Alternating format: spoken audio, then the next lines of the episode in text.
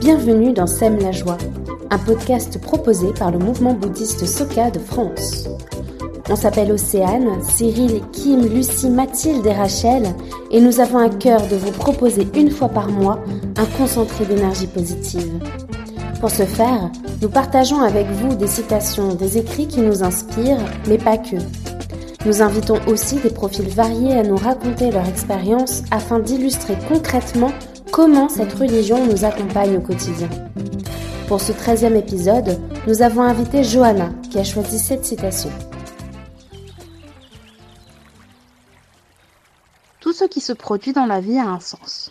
Si vous allez rapidement de l'avant, sans vous laisser vaincre, traversant ainsi la tristesse, les souffrances et l'impression qu'il est impossible pour vous d'aller plus loin, le temps viendra où vous percevrez la signification de tout cela. Tel est le pouvoir de la foi et l'essence de la vie. Daisaku Ikeda, La sagesse pour créer le bonheur et la paix, volume 1. Bonjour tout le monde, euh, je m'appelle Joanna, je suis italienne et j'habite en France, euh, précisément à Lille, depuis mars 2019. Et j'aimerais vous parler de comment en fait la pratique de Namyo Rengekyo, le bouddhisme de Nichiren, a révolutionné ma vie. En fait, moi, j'ai commencé à pratiquer en 2014 grâce à ma cuisine qui m'a parlé du bouddhisme de Nichiren. À ce moment-là, je vivais un état dépressif euh, à la suite de différents problèmes familiaux, euh, car mon papa avait des gros soucis de santé et on expérimentait aussi des grands problèmes financiers. Et je me souviens très très bien de ma première réunion bouddhiste auquel j'ai participé. Euh, j'avais écouté des expériences de foi incroyables et ça m'avait insufflé de l'espoir. Je me disais, moi aussi, je peux y arriver. Et du coup, j'ai décidé de prendre l'entière responsabilité de ma vie. Et j'ai expérimenté la notion de ne jamais être vaincu et toujours aller de l'avant malgré les difficultés. Après les premiers mois de pratique, je voyais déjà les premiers bienfaits de la pratique. J'avais reçu une proposition pour aller travailler à Bruxelles, du coup la possibilité de devenir indépendante et de m'éloigner de ce contexte familial qui pesait davantage sur mes épaules et j'ai atteint l'objectif de transformer le karma financier de ma famille et enfin de goûter à un peu de sérénité. C'est à partir de 2017 qu'une série d'événements ont chamboulé complètement ma vie. Je me suis installée bah, du coup dans deux pays différents, d'abord en Belgique et après en France pour le travail. Je commençais à arrêter des relations sentimentales, mais surtout j'ai vécu des maladies et des décès en chaîne dans ma famille entre autres le décès de mes parents. Ma mère est décédée en 2017 d'un arrêt cardiaque, soudain, et mon père en 2020 à la suite d'un cancer. Et du coup, bah, après la perte de ma mère, euh, bah, j'ai commencé à approfondir euh, euh, la notion bouddhique de mort. Et après, avec la maladie de mon papa, et après, ensuite, son décès, j'ai vraiment continué à, étudier par rapport à ça parce que je sentais que je me posais encore beaucoup de questions qui étaient très très très rationnelles en fait sur, sur la mort. Et surtout pendant la, la période de maladie de mon père, je me souviens qu'on était en pleine pandémie et donc, en fait, euh, je ne pouvais pas faire des allers-retours en Italie pour le voir. Donc, du coup, ça a été difficile parce que je me sentais d'un côté coupable parce que je ne pouvais pas être à son côté. Et déjà, je ne l'étais pas été chez, hum, quand ma mère était décédée. Et, surtout, je ne pouvais pas soutenir euh, pratiquement ma soeur. Elle devait gérer en fait toute la maladie de mon père. Et il y a eu un certain moment où j'ai pratiqué vraiment pour qu'il restait en vie.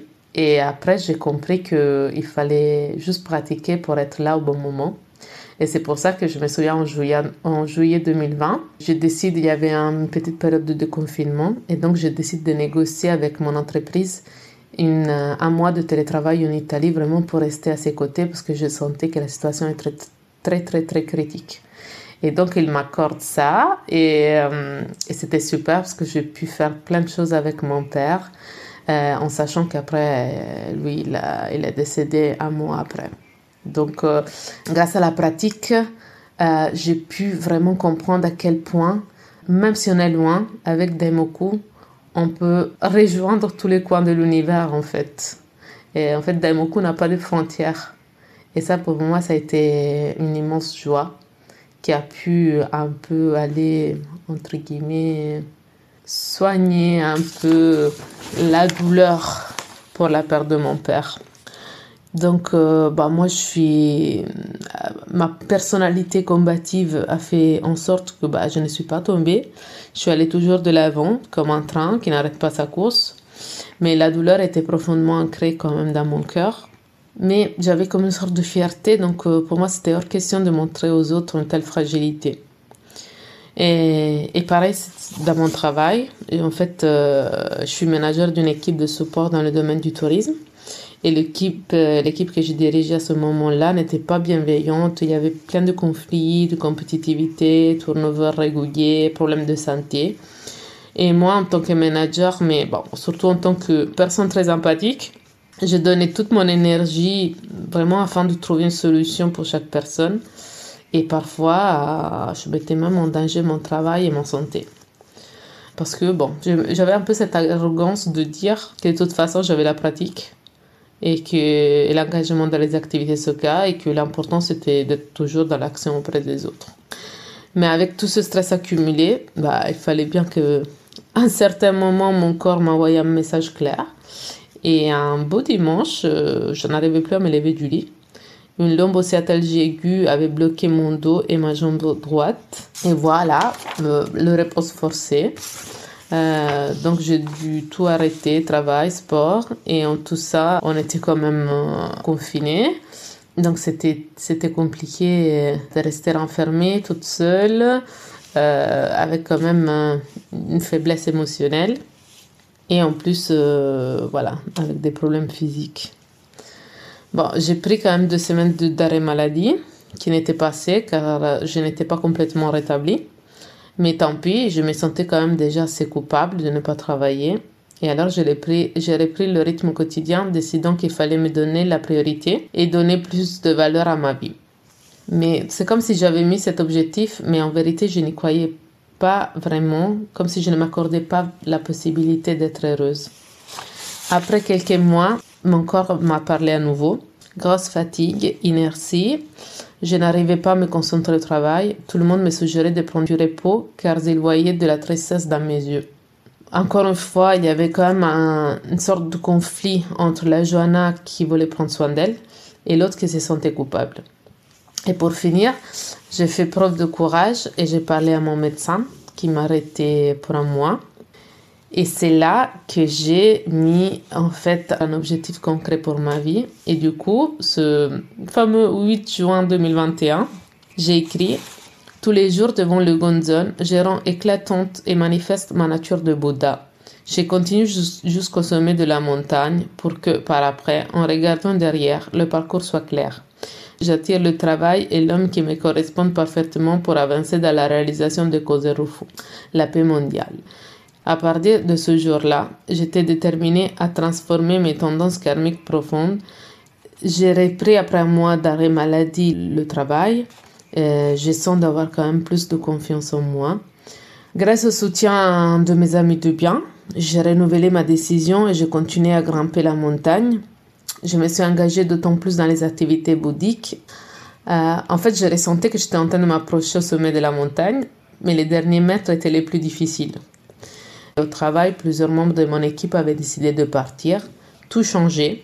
Il fallait recruter de nouvelles personnes et rétablir un nouvel équilibre. Et donc, après quelques mois, du coup, je me suis retrouvée bah, en juin 2022, exactement un an après avoir pris cette énorme décision. Et je me suis rendu compte que tout avait évolué. Moi, j'avais évolué. Euh, au travail, l'équipe avait complètement changé. Euh, que de nouvelles personnes avec des jeunes très impliqués dans leur boulot, un bon équilibre et beaucoup de joie et de légèreté. Et cerise sur le gâteau, un homme est apparu dans ma vie. Une personne bienveillante, douce, euh, qui me pousse vers le haut et qui m'encourage aussi à me réveiller le matin pour pratiquer. En écrivant euh, cette expérience, j'ai fait un bilan de cette année écoulée. Euh, j'ai appris qu'être vulnérable, c'est juste humain, que rien d'extérieur à toi ne peut t'apporter le bonheur que tu recherches et, qu'il n'y a pas d'objectif impossible, mais qu'il faut juste avoir euh, la patience et la persévérance pour les atteindre. En fait, euh, aujourd'hui, je ressens une immense gratitude envers toutes ces expériences qui m'ont permis d'approfondir ma foi, d'aller découvrir une partie de Johanna que je ne connaissais pas et que j'aime tellement. Et en fait, après des années et des années, j'ai le courage de me regarder dans le miroir et être fière de ce que je vois. Merci Johanna pour ton témoignage et merci à vous de nous avoir écoutés. Nous vous retrouverons le mois prochain pour un nouvel épisode de Sème la joie.